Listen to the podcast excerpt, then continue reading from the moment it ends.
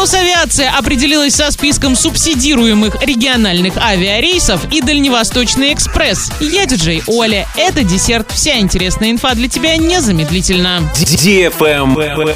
News. Росавиация утвердила список субсидируемых региональных рейсов на 22 год. В перечень попали и два маршрута в Оренбург. В следующем году на реализацию программы субсидирования из федерального бюджета выделено 9 миллиардов 300 миллионов рублей. Количество субсидируемых маршрутов составит 372. Будет субсидироваться рейс авиакомпании Red Wings Екатеринбург-Оренбург. Полеты будут выполняться с 1 января по 31 декабря три раза в неделю. Общее число рейсов туда и обратно составит 125. Также будет субсидироваться рейс авиакомпании АО ЮВТ «Аэро» Казань-Оренбург. Перелеты будут выполняться со 2 января по 18 сентября три раза в неделю. Общее количество рейсов туда и обратно составит 89.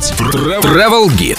Брендированный поезд «Дальневосточный экспресс» запустили на Арбатско-Покровской линии столичного метрополитена. Это происходит уже в четвертый раз. В составе поезда 10 вагонов, 6 из них посвящены регионам Дальнего Востока, еще 4 рассказывают о специальных программах, работающих на Дальнем Востоке, дальневосточном гектаре, работе и учебе в макрорегионе. Также есть вагон-ресторан, где рассказывается о блюдах регионов Дальневосточного федерального округа. Описаны их рецепты. Кроме того, на стенах вагонов размещены QR-коды, по которым можно подробнее узнать о туристическом и промышленном потенциале регионов. Экспресс будет курсировать в течение полугода. Ожидается, что за это время он перевезет около двух миллионов пассажиров. На этом все с новой порцией десерта специально для тебя. Буду уже очень скоро.